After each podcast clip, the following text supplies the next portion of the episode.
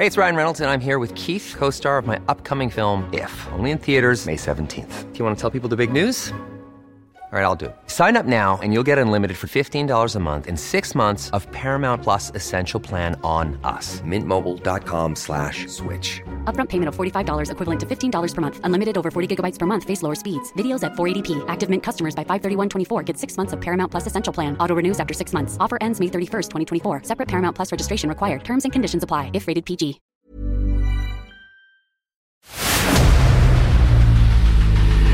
El dedo en la llaga. Había una vez un mundo en el que nadie creía. Un país de historias inexplicables. Una nación con personajes asombrosos. Santo Tomás tenía razón. Hay que ver para creer. El México increíble, las verdades que duelen, la voz de los que callan, el dedo en la llaga. Infórmate, diviértete, enójate y vuelve a empezar. El Heraldo Radio presenta El Dedo en la Llaga con Adriana Delgado. ¿Quién me va a entregar sus emociones? ¿Quién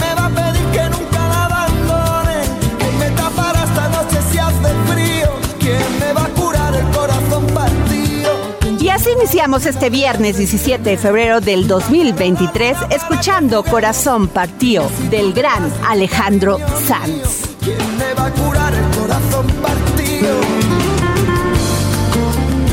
Y tuve una interesante charla con la artista plástica y poeta Bexabe Romero sobre su activismo en grupos migrantes y su obra de más de 20 años de trayectoria.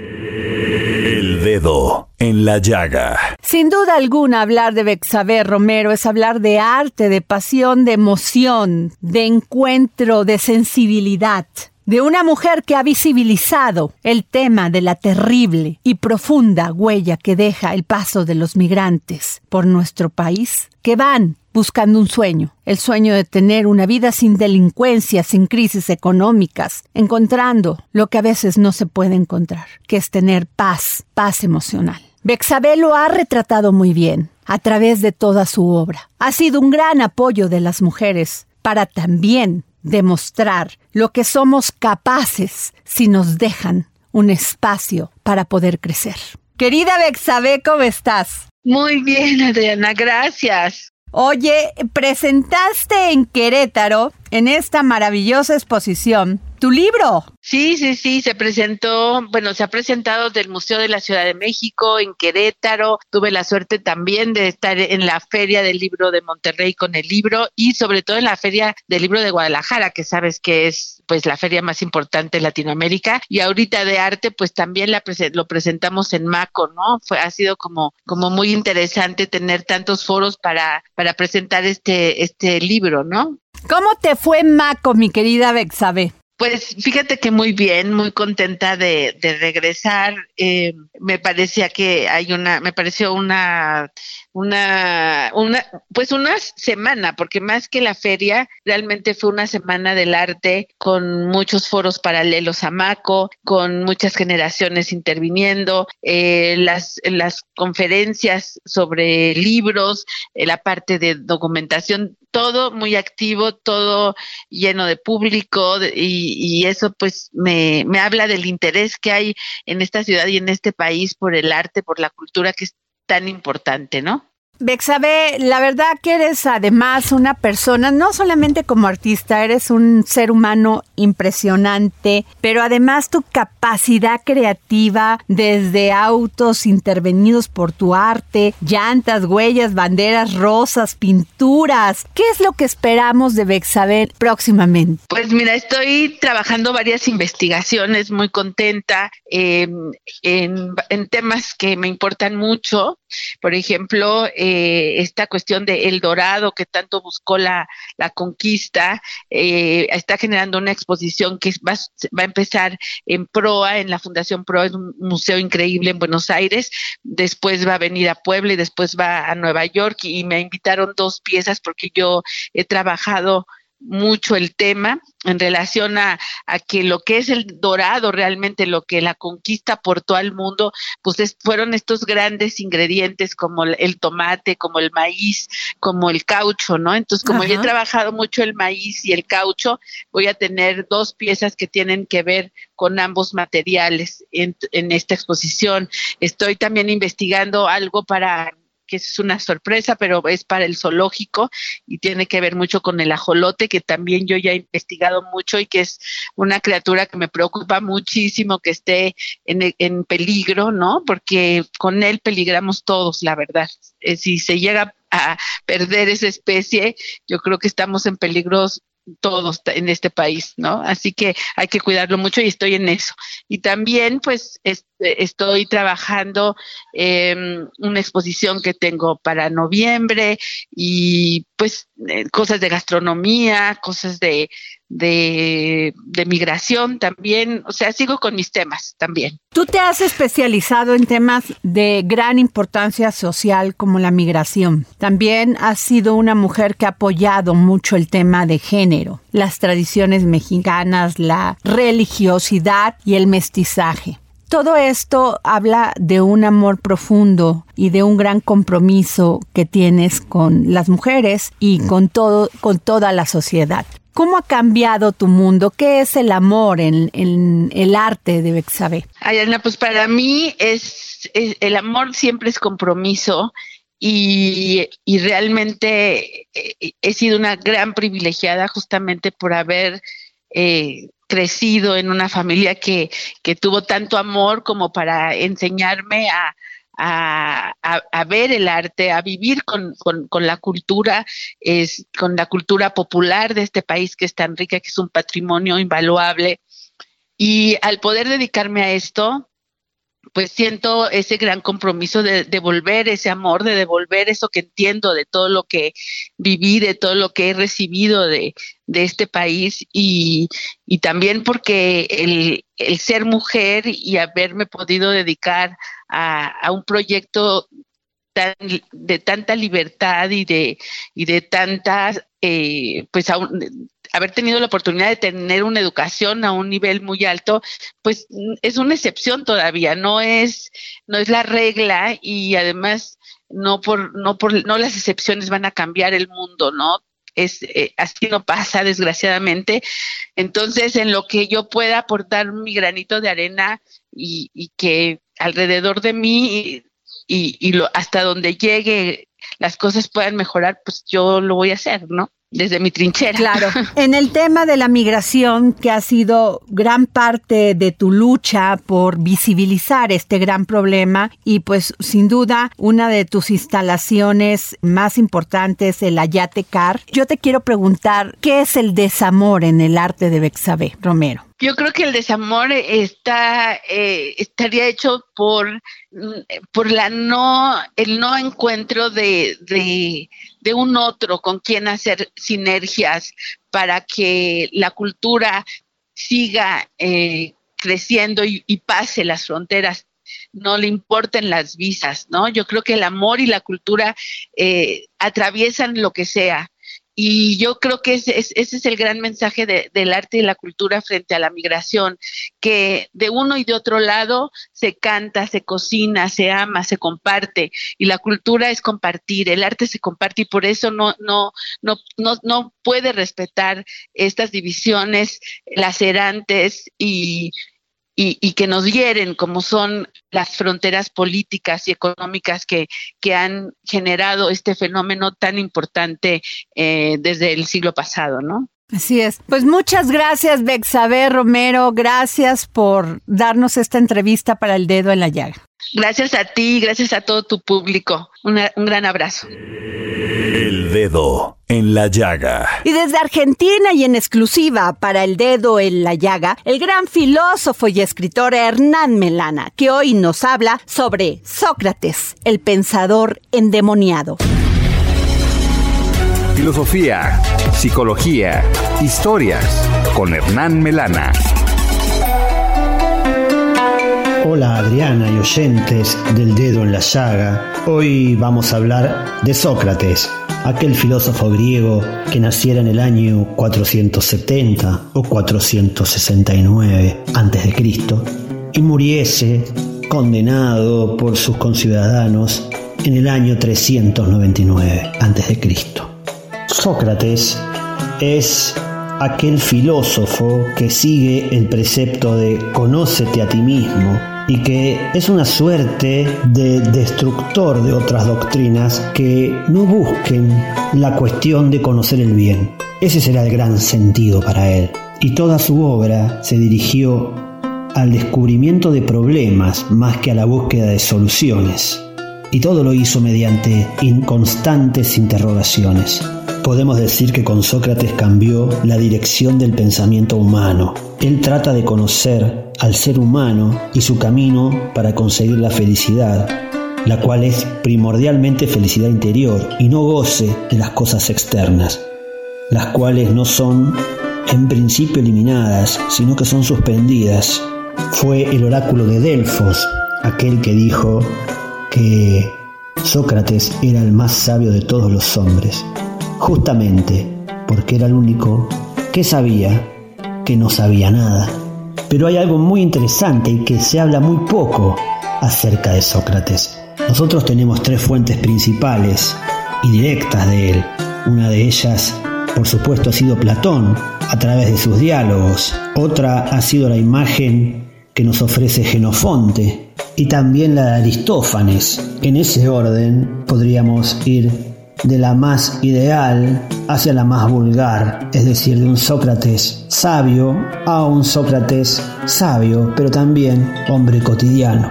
Pero a lo que me quería referir era a los diálogos que Sócrates decía que tenía con un daemon, es decir, un demonio, un ser espiritual que dialogaba con él y que le brindaba la posibilidad de empezar a pensar por sí mismo. Esto es lo que le causa a él la acusación de impiedad. Él dice, he tenido un diálogo con un ser espiritual, un daemon, que me ha guiado en este camino para poder pensar por mí mismo.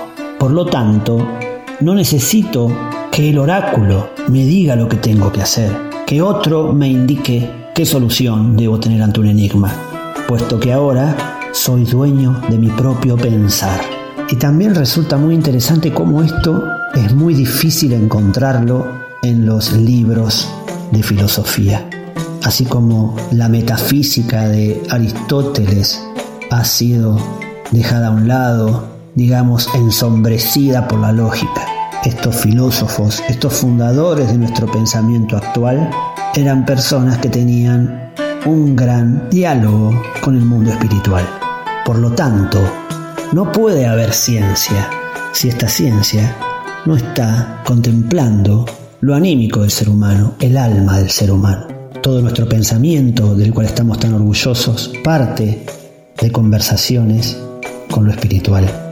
Me despido con una frase de este gran pensador griego Sócrates, que nos habla de esta conversación interior y que todos, de una u otra manera, siempre tenemos. Y esta frase dice así, solo el conocimiento que llega desde el interior es verdadero conocimiento.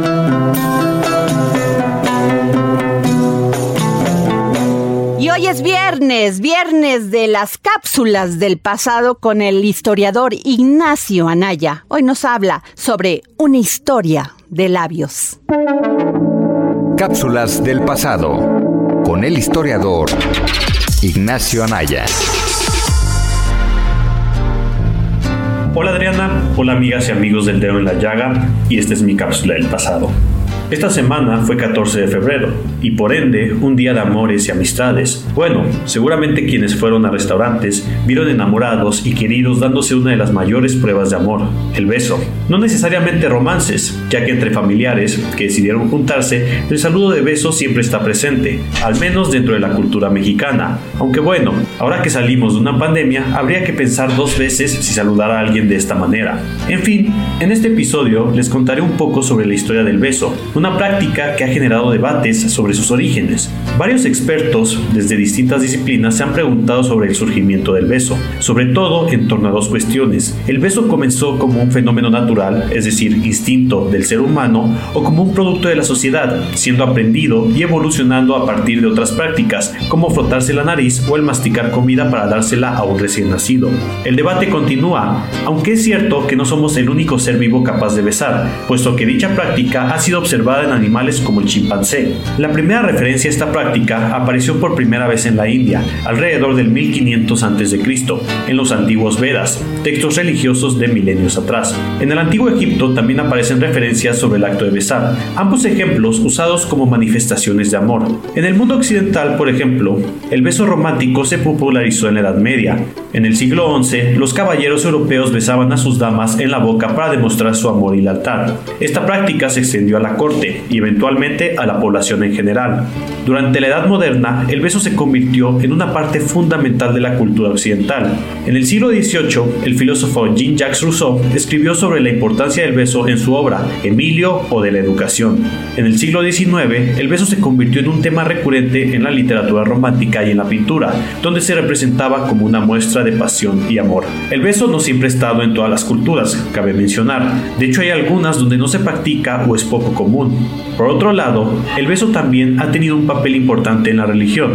En el cristianismo, por ejemplo, el beso se utilizó como una forma de saludo y muestra de amor fraternal. En la Iglesia Católica, el beso de la paz se utiliza en la misa como un gesto de reconciliación y unión. En la actualidad, el beso sigue siendo una parte importante de la cultura occidental y se utiliza para expresar amor, pasión y afecto. Sin embargo, también ha evolucionado para adaptarse a las nuevas formas de comunicación, como el beso virtual, los emojis de besos, que también denotan un sentimiento, ahora a partir de las redes sociales. Espero que les haya gustado este episodio y recuerden escucharnos cada semana. Muchas gracias y hasta la próxima. Y nos vamos con Miriam Lira y su momento GastroLab, que hoy nos habla de la kombucha.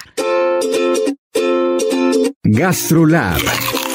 Historia, recetas, materia prima y un sinfín de cosas que a todos nos interesan.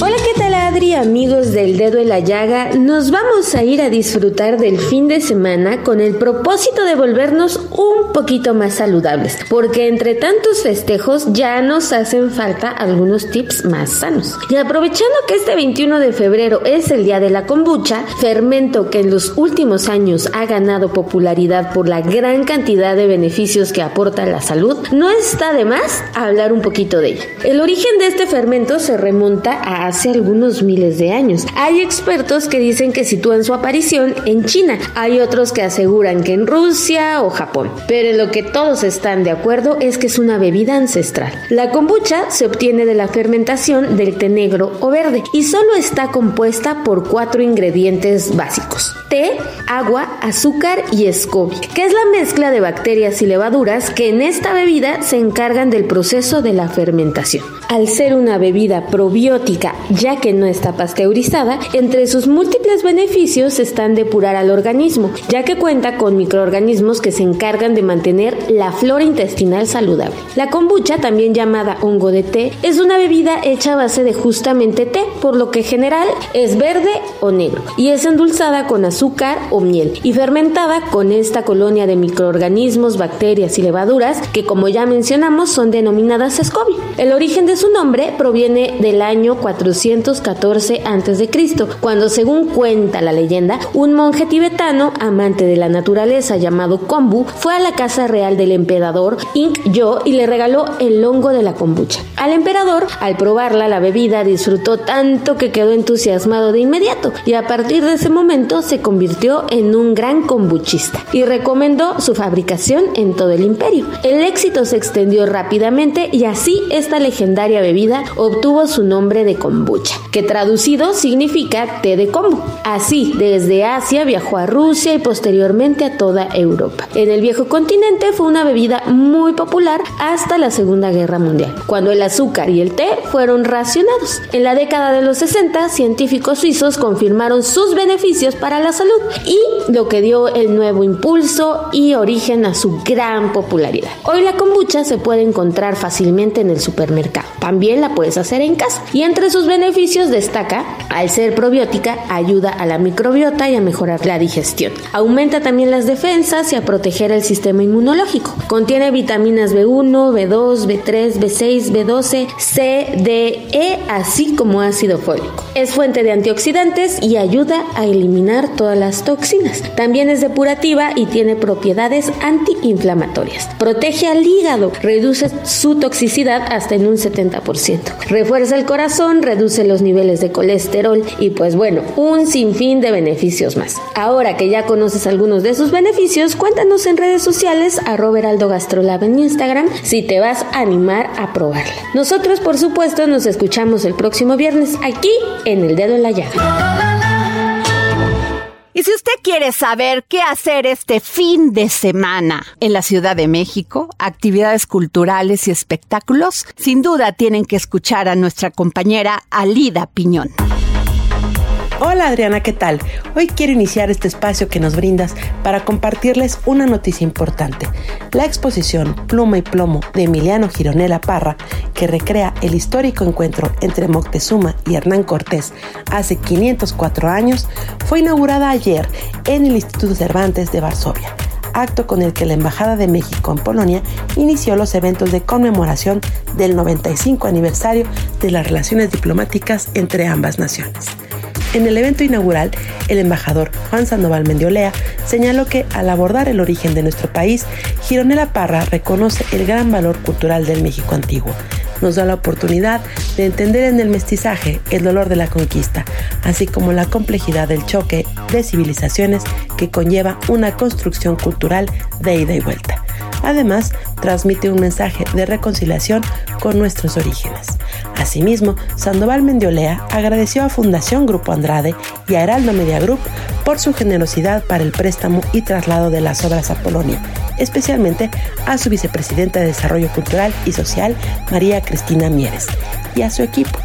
Por su parte, Cristina Mieres, a través de un mensaje, envió su más sincero agradecimiento a la Embajada de México por su ayuda en la organización y presentación de esta muestra conformada por 30 obras con la visión del artista sobre el encuentro de dos mundos. Por otro lado, les quiero recomendar una obra de teatro, La última cinta de Crap.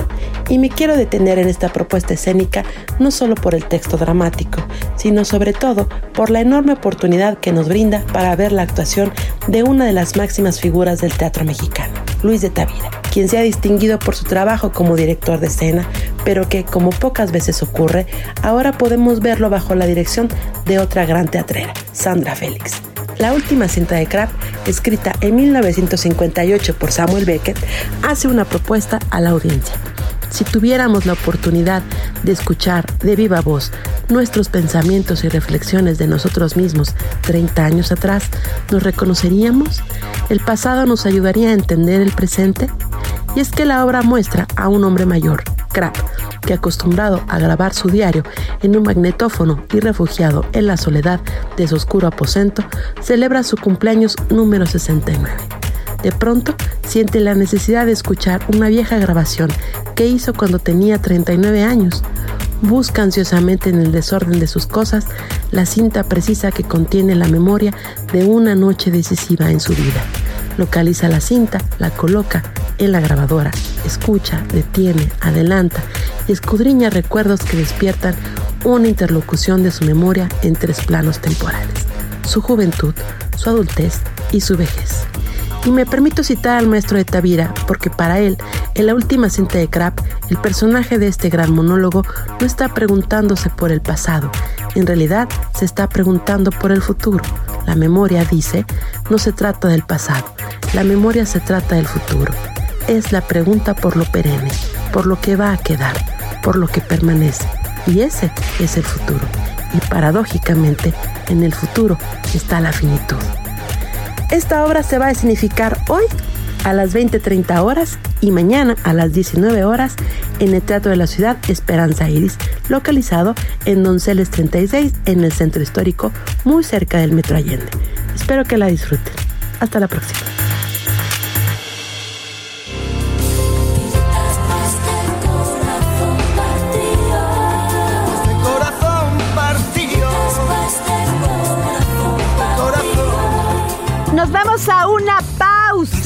En este maravilloso viernes 17 de febrero del 2023 y regresamos. Si no lo sabes tú, te lo digo yo. Después de la tormenta siempre llega la calma, pero sé que después de ti, después de ti no hay nada. Nada que me curaste cuando estaba herido, si hoy me dejas de nuevo el corazón partido. ¿Quién me va a? A Adriana Delgado en su cuenta de Twitter. Arroba Adri Delgado Ruiz. Además, te invitamos a enviar tus opiniones y comentarios en texto o por mensaje de audio a través de WhatsApp al 55 2544 3334. Y si quieres escuchar El Dedo en la Llaga de El Heraldo Radio, en cualquier momento y donde quiera que te encuentres, descarga el podcast disponible en Spotify y iTunes.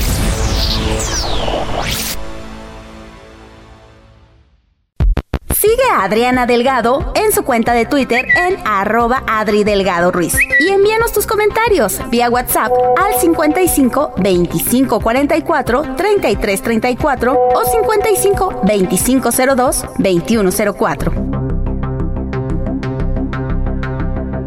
Adriana Delgado entrevista en exclusiva al diputado Pablo Amílcar Sandoval.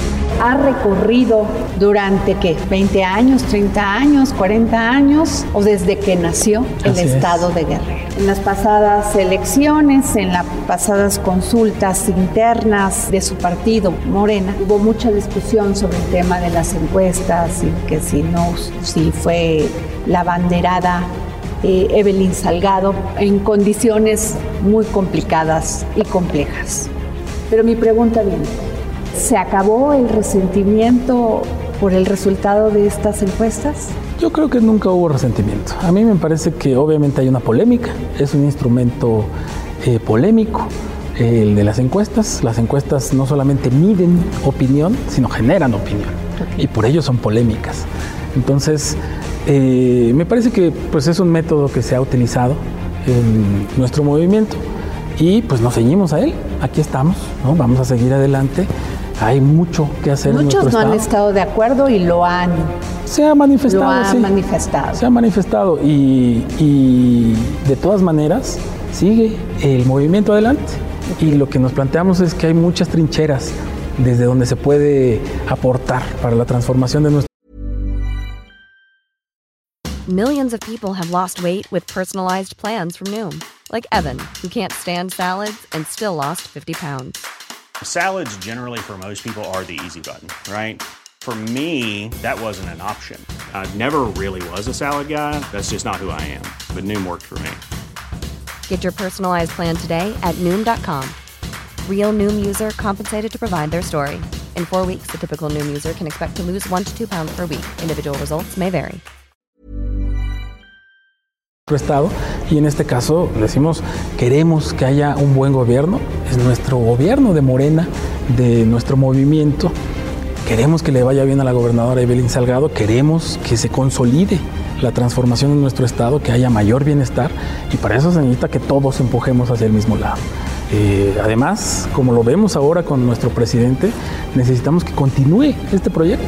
Jueves 10.30 de la noche, El Dedo en la Llaga, Heraldo Televisión. Y regreso aquí al dedo en la llaga. Recuerden seguirme en mi Twitter, arroba Adri Delgado Ruiz. El dedo en la llaga. Y tengo en la línea al doctor en ciencia política y escritor Francisco Valdés Ugalde y este maravilloso libro Ensayo para después del naufragio. Hablando de la democracia, don Francisco, ¿cómo está? Muy bien, muchísimas gracias. ¿Tú qué tal? ¿Cómo te va? Muy bien, gracias, don Francisco. Sin duda alguna, pues en estos tiempos, en estos momentos, no solamente en México, sino en todo el mundo, pareciera que la democracia está en una tabla muy floja. Así es. Estamos en una situación en la que eh, hemos venido registrando desde final de la década pasada un, eh, una, una declinación de los sistemas democráticos y una aparición de formas autocráticas de gobierno, incluso desde sistemas democráticos. Esto es realmente muy preocupante y sí, yo lo abordo en el libro. Sin duda es muy interesante lo que dice Francisco Valdés Ugalde, doctor en ciencia política y escritor, lo de estas formas autocráticas de gobierno, pero que muchas de esas formas autocráticas llegan al poder precisamente por la democracia. Efectivamente, em, se hacen del poder desde la democracia y después la restringen o incluso la cancelan. Y eso es algo que estamos viendo en muchas partes del mundo y hoy ni más ni menos tenemos enfrente en México un desafío de ese tipo con el plan B.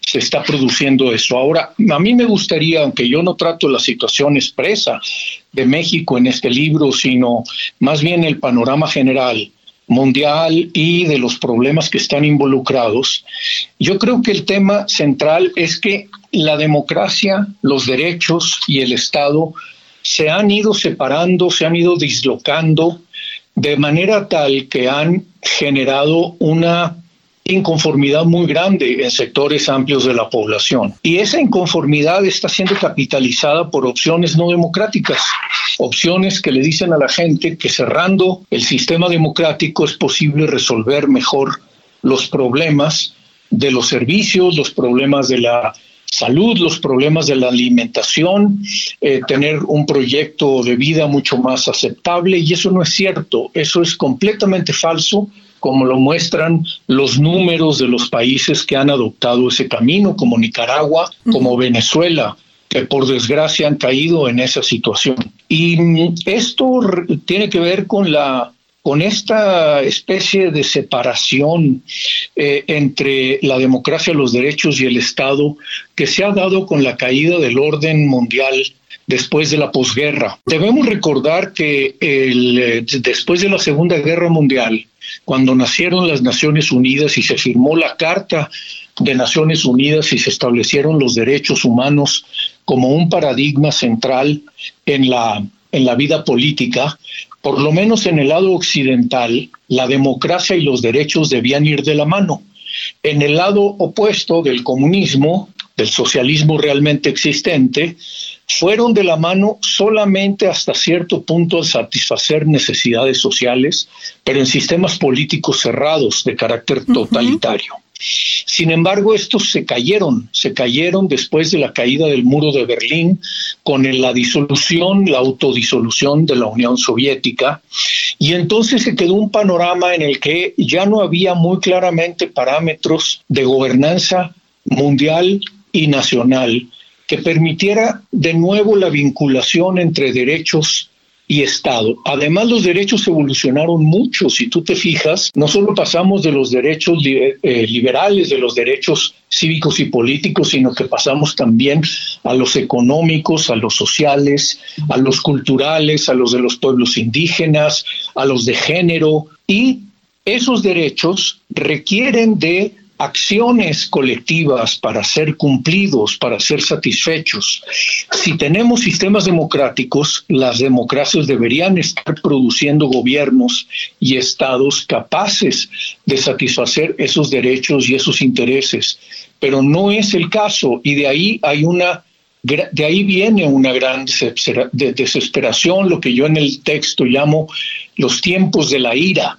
Los tiempos de la ira, inspirándome en algún filósofo alemán, Peter Sloterdijk, que justamente lo que dice es que eh, entre más nos enojemos, para decirlo de manera muy, eh, muy llana, con lenguaje eh, común de todos los días, entre más nos enojemos, peor nos va, porque vamos a eh, en el enojo a adoptar situaciones y salidas falsas que nos llevan al cierre político y no a la apertura y a la reforma del Estado que deberíamos tener. Las democracias cambiaron las formas de acceso al poder, pero no han cambiado la forma de gobernar. Y eso es lo que necesitamos urgentemente, cambiar la forma de gobernar, no solo la forma de elegir, sino la forma de gobernar. Ahora, las democracias latinoamericanas don Francisco Valdés Ugalde, escritor y su libro Ensayo para después del naufragio, han demostrado ser muy poco eficientes, no solamente en generar condiciones de vida más este, satisfactorias para la población, pero además también hay un problema de origen. Este sistema de partidos, en especial en México, donde les pagamos por representarnos y resulta que nos sale mucho más caro no solamente sostenernos, sino que no son eficientes, muchos de ellos a la hora de gobernar. Les pagamos por hacer malos spots y promocionarse. Tenemos un gran problema también con el sistema de partidos. Yo creo que hay un problema con el sistema de partidos, pero al mismo tiempo no debemos renunciar a la necesidad o a la, a la, a la existencia de los partidos. Los partidos son fundamentales, pero necesitan más más relación con la sociedad, necesitan mayor integración con las demandas efectivas que la gente está planteando. Eso es lo que hemos visto alejarse. Y entonces, eh, eh, si hoy vemos cómo la gente reaccionó en el 2018 y aparentemente hasta hoy con preferir a un dirigente único y carismático que tiene un partido político que, digamos, difícilmente se puede decir que sea un partido político como Morena, a diferencia de los otros partidos políticos que tienen mucha más estructura e historia, la gente confía en ese vínculo directo, pero ya no confía tanto en el vínculo a través de la acción eh, política que ofrecen los partidos. Y esto requiere de nueva hay que reinventar la política. Tenemos que volver a hacer que la sociedad civil entre a la política, que la sociedad se, se, haga responsable de buenas partes de lo que tiene que hacer la ciudadanía en el ámbito de la familia, del barrio, de la colonia, de la cuadra, eh, del municipio y desde luego de, todo el, de todo el país, porque sin ese input los partidos se quedan volando en el aire, se quedan chiflando en la loma y entonces se olvidan de eh, las obligaciones que tienen como órganos de interés público. Tenemos que volver a recuperarlos, porque si no vamos a perder el pluralismo. Pero es posible recuperarlos, don Francisco Valdés, cuando hay impunidad, cuando hay corrupción, cuando forman alianzas y ellos mismos las corrompen, sin ideología, sin ningún mensaje que lleven en la profundidad el planteamiento. Yo creo que yo creo que la congruencia y la incongruencia deben ser respectivamente premiadas y castigadas con el voto, pero también con la opinión de la, de, la gente.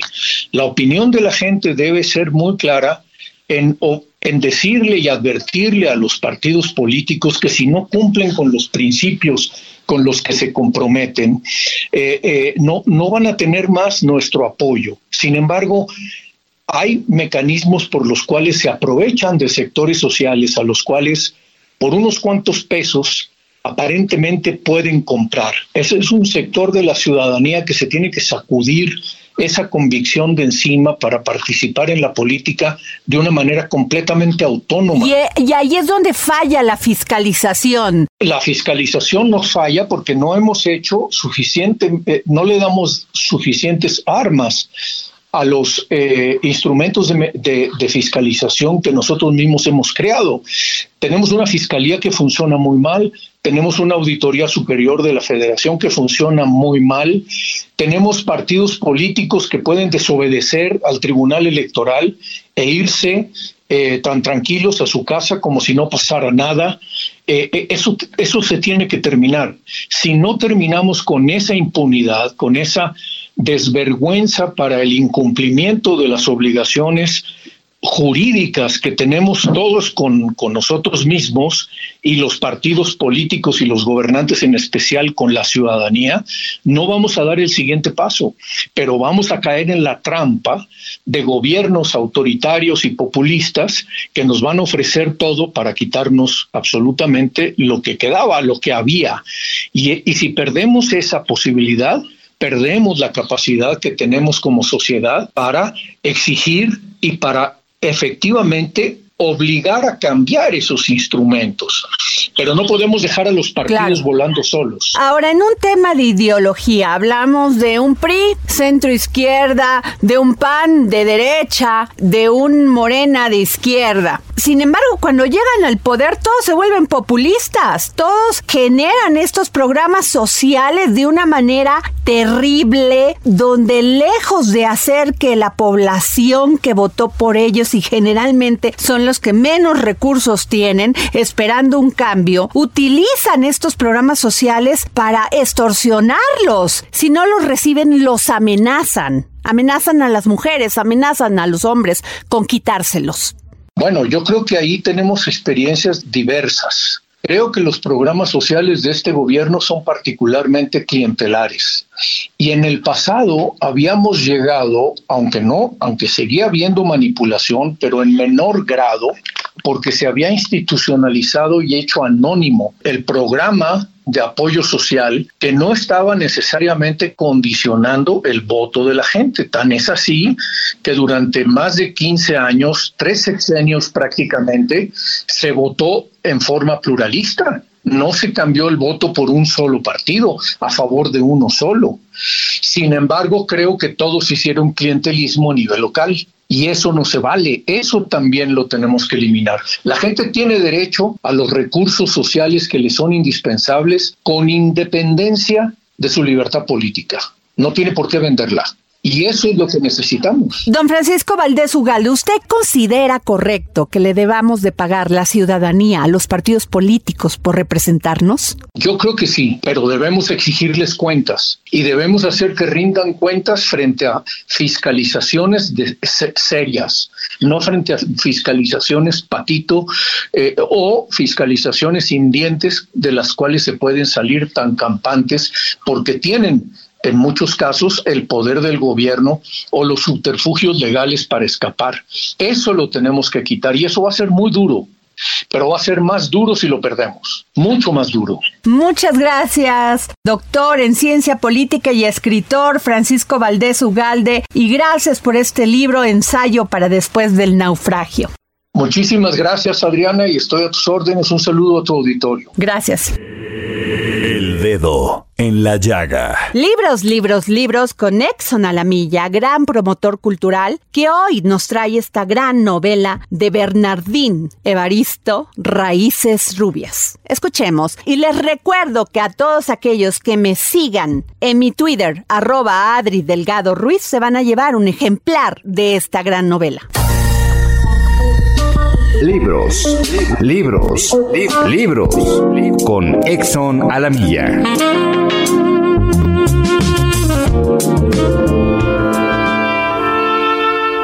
Gracias, querida Adriana. Audiencia del dedo en la llaga. Hoy les vengo a recomendar la novela Raíces Rubias de la escritora Bernardina Evaristo, publicada en español por ADN Alianza de Novelas. Estamos en un mundo en el que los esclavos son los amos y los amos los esclavos. Bienvenidos a un mundo al revés. Un buen día Doris está jugando al escondite con sus hermanas en el prado detrás de su casa en Inglaterra. De repente alguien se abalanza sobre ella, le pone un saco en la cabeza y Doris termina en la bodega de un barco un barco de esclavos que navega hacia el nuevo mundo en esta fantástica e imaginativa vuelta de tuerca a la trata de esclavos en la que los blancos son esclavizados por los negros. Evaristo nos invita a reflexionar con una sátira tan asequible como inteligente sobre el racismo. Raíces Rubias nos acerca hasta la incomodidad a los grilletes, los lamentos y demás barbaries del esclavismo, planteando preguntas muy oportunas sobre la sociedad de hoy. Raíces Rubias es una novela asombrosa e incómoda en la que la escritora Bernardina Baristo narra las condiciones de explotación esclavista, pero contando la historia como si dijéramos al revés. Se remonta a varios siglos atrás para cambiar la diáspora del comercio de esclavos. Esta vez no es la raza blanca la que somete al pueblo africano, sino al contrario, ellos son los victimizados. Los africanos están esclavizando a la gente de Europa y exportando a muchos de ellos a América y al Japón occidental occidental, principalmente una ciudad llamada Gran Ambrosia. La protagonista y narradora de Raíces Rubias, Doris, ha sido humillada, abusada, vendida, martirizada y explotada por la raza negra. Aprendió a la fuerza un nuevo idioma y una nueva religión y formó una efímera pareja con Frank,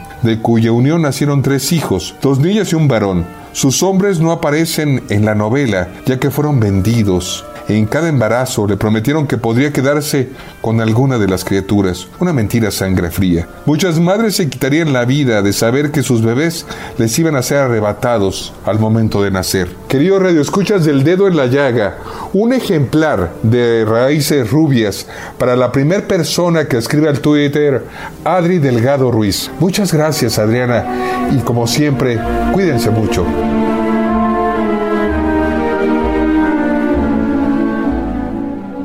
Y nos vamos con Gonzalo Lira con los temas más relevantes del cine y el entretenimiento.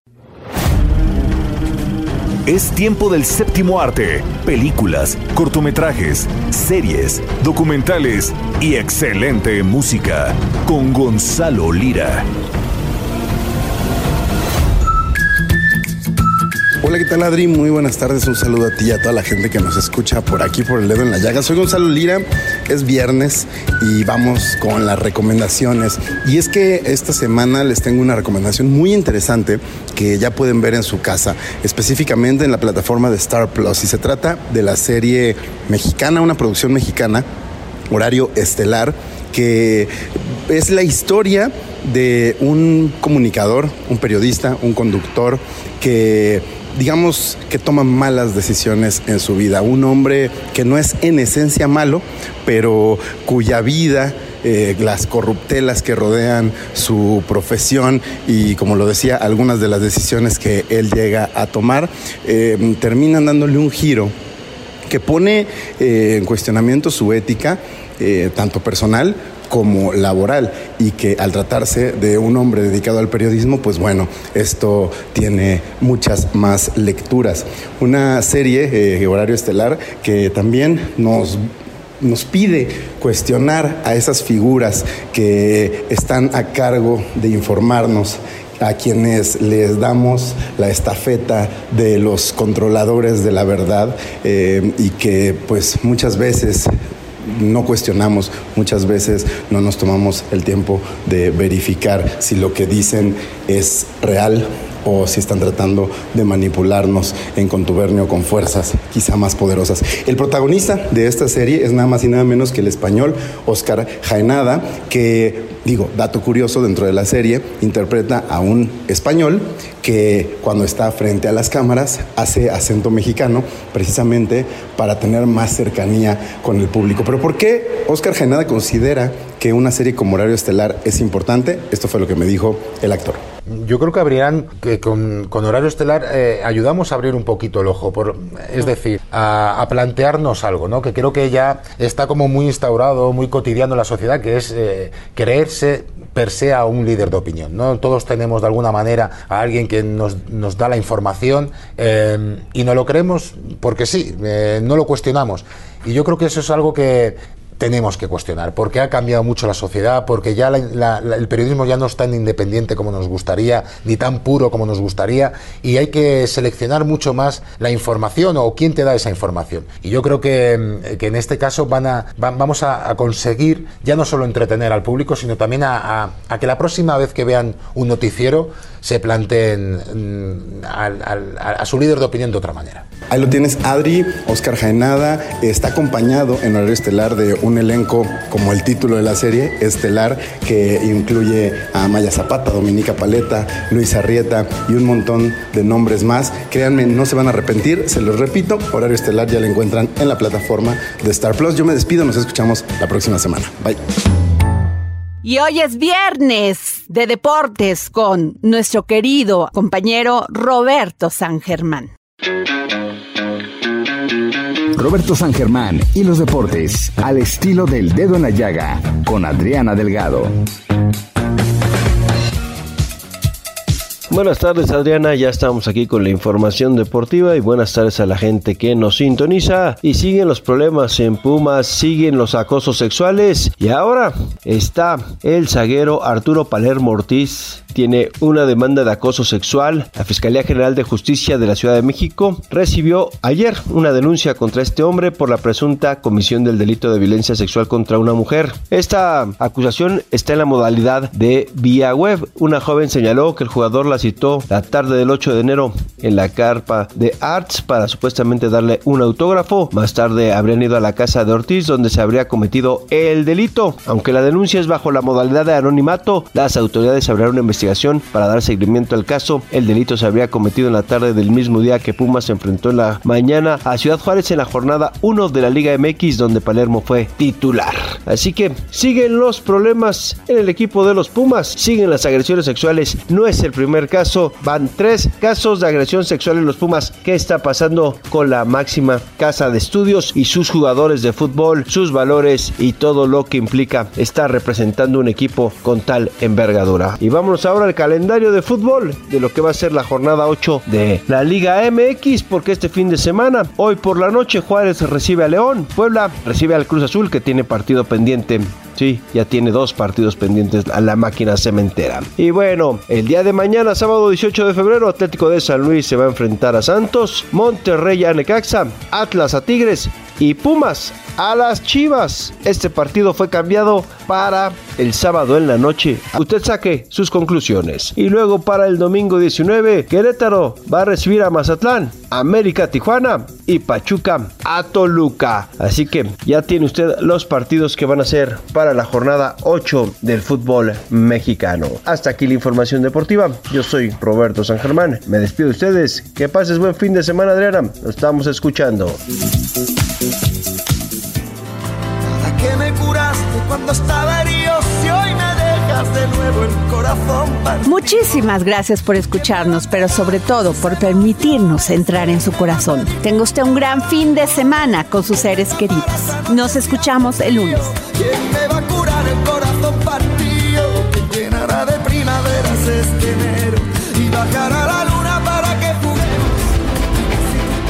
El Heraldo Radio presentó El Dedo en la Llaga con Adriana Delgado.